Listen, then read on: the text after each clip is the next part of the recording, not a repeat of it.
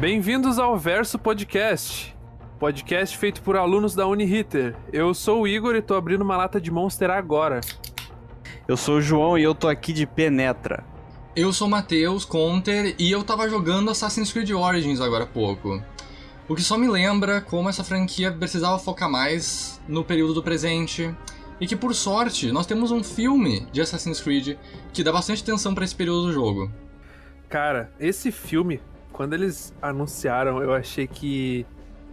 Cara, ia dar muito errado. Fiquei com muito medo, porque eu sou fã de Assassin's Creed. E, cara, quando eles anunciaram, eu pensei, lá vem mais um jogo que vai se meter no cinema pra fazer bagunça. Cara, tu tem que passar uma gameplay ali, né, pro cinema. Como é que tu vai passar uma gameplay pra um filme? Como é que tu vai passar os atores que são 3D pra ator real no filme? É, é- cara, é complexo. Pois é. ah, eu vejo que no filme de Assassin's Creed eles conseguiram fazer uma coisa que talvez seja uma escolha que outras empresas deviam fazer também. Eles tentaram contar uma história nova dentro daquele universo. Eu acho que é- é muito difícil adaptar um jogo inteiro pra um filme, até porque o jogo é muito maior do que um filme, e como tu disse, tem um elemento da gameplay, né? Tem coisas que vão ser divertidas de tu jogar, mas não vai ser divertido de tu simplesmente ficar assistindo num filme. Em Assassin's Creed, por exemplo, tem um elemento bem grande que é a furtividade, né? Tu tenta não ser visto pelos inimigos. Como é- e num filme, se tu só tiver o protagonista se arrastando por aí tentando não ser visto, pode ser meio chato. Então tem, tem que dar um jeito de deixar aí a furtividade de um jeito interessante. Não tem como. O negócio é, tipo, tu, ter, tu pegar aquela base e construir algo, tipo, não adaptado, mas novo pra aquilo ali. Porque, cara, imagina tu, tu pegar uma história pronta, que foi feita pra uma plataforma, pra uma coisa, igual muito Resident Evil fez aí, e tu pegar e, e tentar só encaixar ali na, naquelas duas horas, uma hora e meia de filme, sabe? Cara, não vai rolar. O Assassin's Creed, cara, esse Assassin's Creed foi muito interessante porque eles conseguiram pegar vários elementinhos, vários tópicozinhos, sabe? Tipo, um pouquinho do parkour, um pouquinho da tecnologia que tem no, no jogo, um pouquinho da luta, e eles conseguiram colocar isso no, no filme, tipo, picotadinho, certinho, onde, onde se encaixava. Mas não da forma que tava lá. Na forma que precisava se encaixar no cinema pra quem tá vendo conseguir entender aquilo. É, não, definitivamente. Eu, eu- o que mais me surpreende é que definitivamente o filme não conseguiu explorar todos os aspectos que os jogos exploram, mas o filme conseguiu basicamente dar um belo resumo de como a franquia funciona, fazendo com que se alguém começar pelo filme e depois jogar os jogos, tu vai ter uma noção do que tá acontecendo, porque o filme realmente toca em várias coisas, mas o, o que eu acho legal é que tem um aspecto da, da franquia, que é a, a primeira civilização, aqueles que vieram antes, e que é um grande mistério da franquia e que o filme não, não toca muito, o que é interessante porque se alguém iniciar os jogos depois, a pessoa vai ter algum mistério ainda que ela ainda não conhece só pelo filme. Então, o filme faz até um bom trabalho de servir como um teaser pra alguém que queira conhecer Assassin's Creed. Cara, realmente, realmente.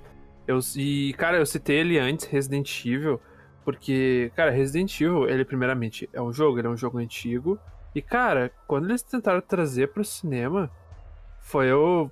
Foi tenebroso, cara. Cara, o roteiro tava fraco, os atores não fazia sentido nenhum. Eles tentaram puxar uns elementos que lá no jogo ficava legal, e quando eles trouxeram pro filme, cara, aquilo ali simplesmente não rolava, sabe? Ficava quebrado. Porque no, no jogo, cara, tu tá encaixado numa situação ali, num- numa cena e tudo, que foi feita pra te ter a gameplay ali. E, cara, chega no filme e tu vê quanto que aquilo ali é tosco vendo, tipo, um ator fazendo na tua frente. Aí fora isso que tem a mania do, do, né, do, do filme do Resident Evil ou de outros filmes de, de jogos que eles têm que mudar a história do jogo ou tipo ou criar uma nova história pra, pra ser adaptado a outros públicos. Fizeram mano, não sei quantos filmes do Resident Evil criaram um monte de personagens novos, né? Um monte de personagens. E é isso aí. Não agradou ninguém que gostava, né? Ou pelo menos a grande parte, que jogava Resident Evil, cara. Eles tiveram que criar até filmes 3D do Resident Evil pra trazer de volta os fãs. E filmes que. que não. Tipo. Eram totalmente diferentes dos normais, porque eram 3D, era computadorizado. Resident Evil Vendetta. Sim, cara, é esse tipo, sabe? Enquanto o outro que eles criaram foi a, a falência. Não, mas eles insistiram, isso que foi pior. Eles lançaram um filme, eles disseram assim, vamos lançar esse filme aqui. Eles fizeram tudo isso que a gente citou, que que- e, putz, o pessoal não gostou. Vamos fazer de novo? Daí eles lá fazem isso umas quatro vezes e não entendem, sabe? Cara, e como é que agrada, velho? Como é que a gente faz para tornar isso possível? Como é que a gente faz para trazer, pá, esse jogo aqui fez sucesso, o pessoal vai gostar? Como é que a gente adapta? É, então, a minha, na minha opinião, a primeira coisa é: nunca a, o fã da obra original vai estar tá feliz. Não importa o quão perfeito esteja, uh, sempre tem alguma coisa que não tá igual, alguma coisa que não tá exatamente que nem a pessoa pensou, e sempre vai ter gente que vai achar que não tá perfeito. Então acho que o foco também não é nem agradar todo mundo, é, com, é agradar a maioria, digamos. Ou pelo menos contar uma história ali, se for uma história original, que adicione naquele universo onde tá baseando ela, né? Porque não tem como tu pegar um livro de 500 páginas e botar num filme de duas horas. Um jogo de 20 horas de história e tu colocar ali em duas horas. É muito pouco tempo para te contar tudo aquilo. E é por isso que a gente chama de adaptação, né? Tu precisa adaptar, tu precisa tirar alguns elementos, diminuir alguns elementos, modificar algumas coisas. Eu acho que a, a chave ali é saber filtrar o que, que realmente é importante para essa história e o que, que eu posso tirar daqui ou diminuir sem o público ficar frustrado porque aquilo foi removido. Então acho que é essa, essa ideia de saber o que, que é mais importante ali. Eu acredito que, que para isso funcionar tem que ser, cara, pegar os, os, os, principais elementos ali, os três principais elementos do filme que ele vai do livro ou do game que vai estar tá ali, tu vai trazer isso pro cinema e vai desenrolar em cima daquilo. Depois tu vai adicionando os pontos de lá, mas tu não vai criar nada em cima, sabe? Algo novo só para aquilo. Talvez uma adaptaçãozinha para um tópico ou outro, mas não mudar completamente, sabe? É, eu vejo que para ti conseguir adaptar isso, tu precisa saber muito da narrativa, uh, não só da narrativa original, mas em como montar uma narrativa pro cinema, né? Porque tu precisa entender todos os pontos de como tu vai montar essa narrativa e de como essa narrativa vai ficar interessante pro público. Mas eu acho que tu precisa pensar, tá bom, o que, que é o objetivo aqui? Por exemplo, é uma história de vingança, vamos supor. Bom, tu precisa saber como era a vida da pessoa normalmente, o que que deu merda ali em que ela vai acabar buscando por vingança, e tu precisa que ela chegue nessa vingança, né? E, então, esses são os pontos principais. Como vai ser o meio do caminho, por exemplo, às vezes ela matou várias pessoas até chegar no, no, na pessoa onde ela realmente queria chegar no final do filme. Tá, mas nossa, no livro ou no jogo tem muitas pessoas que ela mata no meio do caminho. Não dá pra adaptar todo mundo. Bom, então pega um ou dois que, que são mais relevantes, ou às vezes mistura mais de um personagem e foca nesses. para caber naquele tempo, mas ainda chegar no mesmo lugar pela mesma trajetória. Mano, é até bom ter falado nisso, porque assim, uh, The Last of Us tá vindo uh, com uma série, que tá todo mundo numa expectativa absurda. Uh, o The Last of Us, ele tem uma densidade, cara, absurda. E assim, pra se trazer aquilo ali que tem no jogo, que são, cara, 20 horas de gameplay, que cada hora que tu tá ali é algo que é fundamental pra história, como é que eles vão trazer pra série, cara? Sabe, eles vão ter que trazer algo novo, porque se eles forem trazer uma adaptação, não vai ter a metade, não vai ter um quarto do que o, do que o game vai trazer pra gente, sabe? A experiência que o game vai trazer pra gente, aquela emoção, e tu tá envolvido com a história, entender o porquê de cada coisa tá acontecendo porque tu jogou, sabe?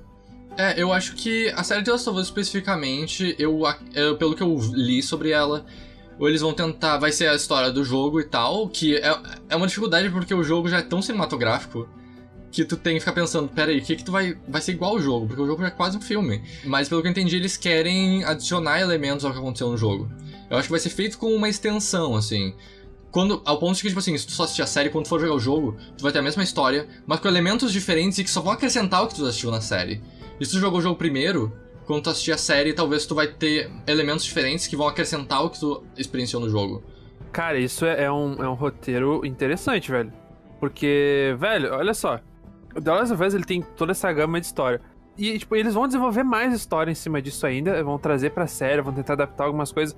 Mas, cara, pega um exemplo que, de filme assim que, que foi um desastre, que, cara, não sei como é que eles conseguem ser tão ruim. Cara, é Mortal Kombat, cara. E o filme do Mortal Kombat. E o filme do Mortal Kombat. Cara, Mortal Kombat, ele é um jogo simples, cara. É um jogo de luta, ele mantém o mesmo formato de 1990.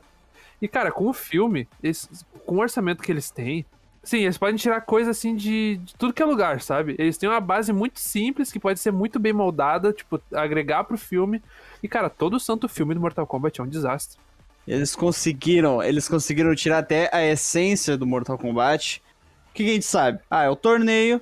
Eles têm que enfrentar os guerreiros da Exoterra Que senão a Terra tá ferrada. E daí no filme, o que acontece? O torneio, ele nem acontece, cara. Porque as pessoas que vieram da Exoterra, o Shang Tsung, o Goro, todos esses, uh, esses caras, esses lutadores, começaram a atacar a Terra e azar. O torneio nem aconteceu. Já começa por aí.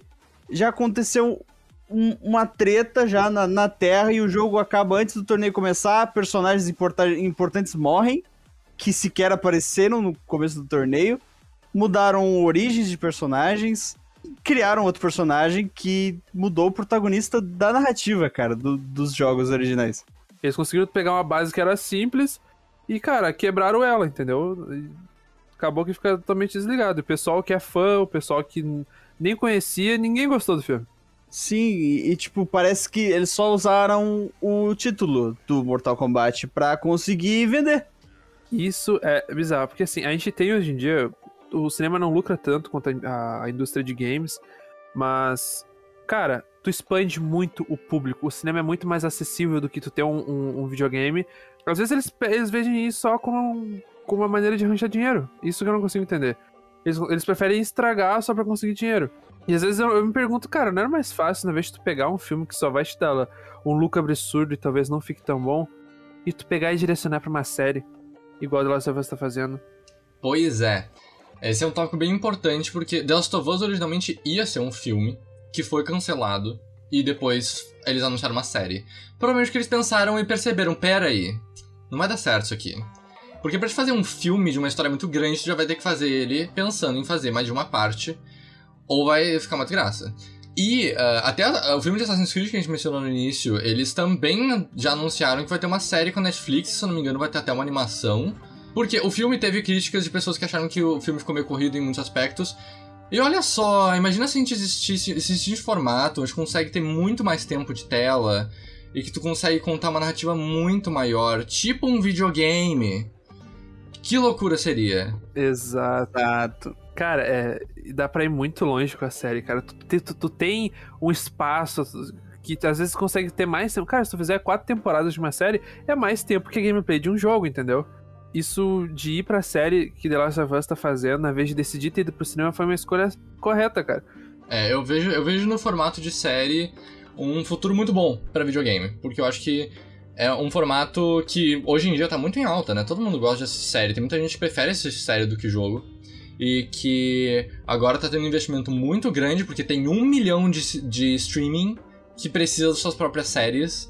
Cara, é, é, é como eu disse, cara, às vezes o cinema, ele ele é pensado por essas empresas só apenas por uma maneira extra de ganhar dinheiro e divulgar o produto deles, sabe? Tipo, ó, isso aqui é de um jogo, a gente vai fazer um filme. Vamos botar lá, o pessoal que é fã vai comprar, vai falar para as pessoas, vai chegar mais público. E é isso, entendeu? Eu acho que isso é até um problema, porque às vezes a gente tem filmes bons que eles são uh, blockbusters, são filmes que uh, vieram inspirados em algum jogo, algum livro, e às vezes a, a crítica já vem com, com essa noção do histórico que, que aconteceu, e, sabe, já vai em cima muito, muito forte. Isso, cara, quebra demais, quebra demais. Cara, um crítico, ele consegue formar o filme da pessoa, pra pessoa que vai ver. O crítico, ele tá escrevendo aquilo ali e ele vai trazer uh, o filme pra pessoa que tá vendo. Cara, se tu ler uma crítica ruim, tu não vai querer ver o filme. A gente levar em consideração que, cara, esse filme é tal coisa, esse daqui é outro. A gente não pode tratar os dois como iguais só porque estão no cinema tem que levar isso em consideração porque o público que vai ver vai ser diferente, etc. É, e isso da crítica ajudar muito a formar opinião. Eu, eu acho que ela também ajuda até depois de tu assistir o filme ou assistir a série, porque hoje em dia, quando. Eu tenho muito essa coisa de quando eu termino de assistir um filme, ou quando eu termino de jogar um jogo até. Eu gosto de ver, às vezes. Às vezes o YouTube começa a me recomendar, assim, essas críticas que pessoas fazem no YouTube, né? Às vezes é tipo duas horas da pessoa falando a opinião dela, analisando aquilo. E é muito interessante porque tu começa a ver opiniões diferentes das tuas às vezes, e isso te ajuda ou a reforçar aquilo que tu acha, porque tu vê a pessoa argumentando e fica, não, mas eu, eu realmente acredito no que eu tô achando, eu não concordo com isso. Ou às vezes a pessoa vai conseguir te convencer de que tem um ponto ali que tu não viu, né? E às vezes juntando essas críticas e juntando tua própria experiência, tu consegue chegar numa opinião mais completa da, da tua própria opinião, né? Uma versão mais completa da tua opinião. Porque tu consegue unir esses elementos não só que tu pensou, mas que outras pessoas pensaram também. Então acho que a crítica é muito importante para te conseguir uh, ter uma opinião formada com pontos reais, assim, com argumentos e com coisas que tu consegue defender, porque às vezes a gente fica naquilo, tá, eu gostei, mas por que que eu gostei? Ou tipo, odiei isso, mas não sei dizer porquê. Às vezes é legal ver alguém que consegue trazer os fatos de um jeito mais concreto para te conseguir entender tua própria opinião, às vezes, né? Agora que a gente tá vivendo a era da Marvel, que tá sendo uma era excelente do cinema, a gente tá tendo um filme todo mês. Filme que conta uma história, é algo bem feito, porque a Marvel ela capricha nos filmes, ela sabe escolher os atores, ela sabe trazer o quadrinho como ninguém e trazer a adaptação pro cinema. Só que às vezes eu vejo que assim. A gente vê, por exemplo, sites como Omelete, sites assim, uh, mais superficiais, mais medíocres de crítica, eles não sabem trazer a crítica, sabe? É, parece que é uma pessoa que ela só vai no cinema e gosta de, de falar do que ela viu. Então, às vezes, a gente vê, por exemplo, uma crítica sobre um filme. Por exemplo, a gente lançou Os Eternos agora há pouco.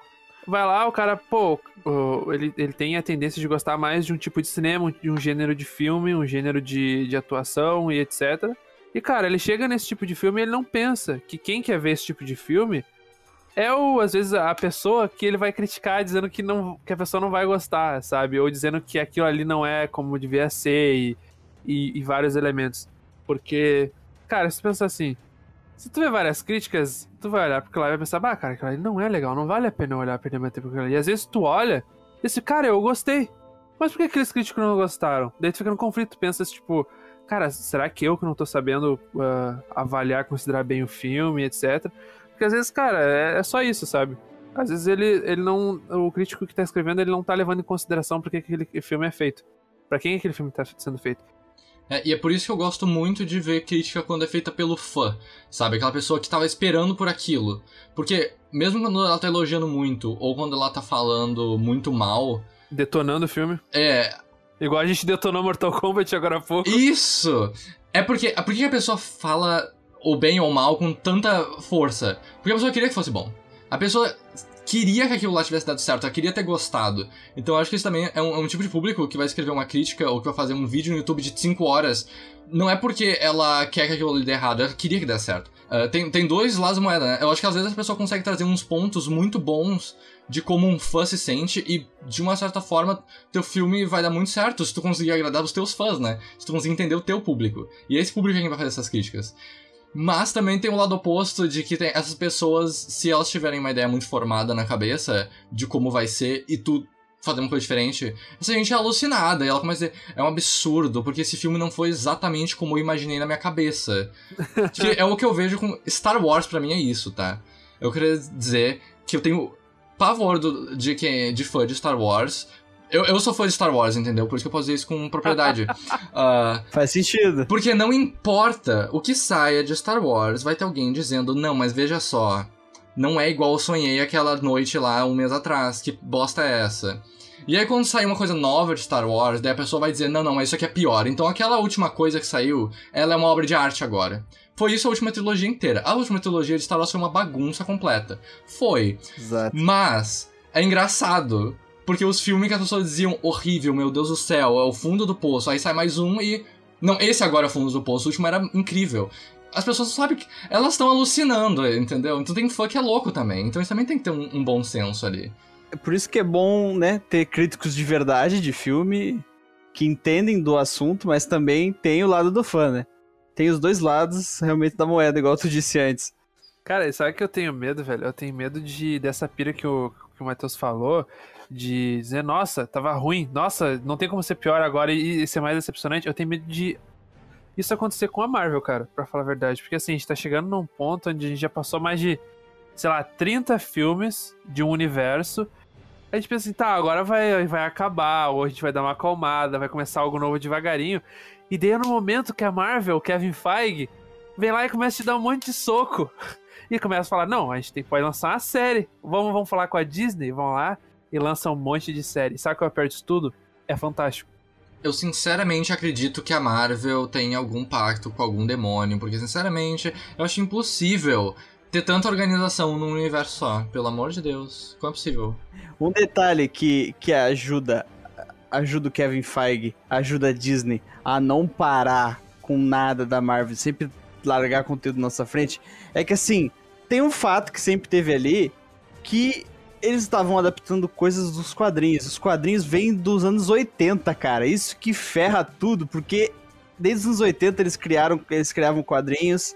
Desde os anos 80 eles têm conteúdo para fazer aqueles filmes, essas séries, sabe? É, e a Marvel prova que eles não só conseguem adaptar muito bem o que eles tiram dos quadrinhos, mesmo quando eles modificam algumas coisas, mas até as histórias originais que a Marvel conta, eles conseguem fazer bem. Então eles entendem até desse universo que eles estão construindo, em vez de só pegar o que já tem pronto, né? Exatamente, cara. Quando chegou o Ultimato e eles deram aquele final pra gente, disse, cara, não tem como a gente sair daqui e fazer algo mais grandioso que isso. Como é que a gente vai sair daqui? E é o momento que eles pegam e entram com as séries pra gente.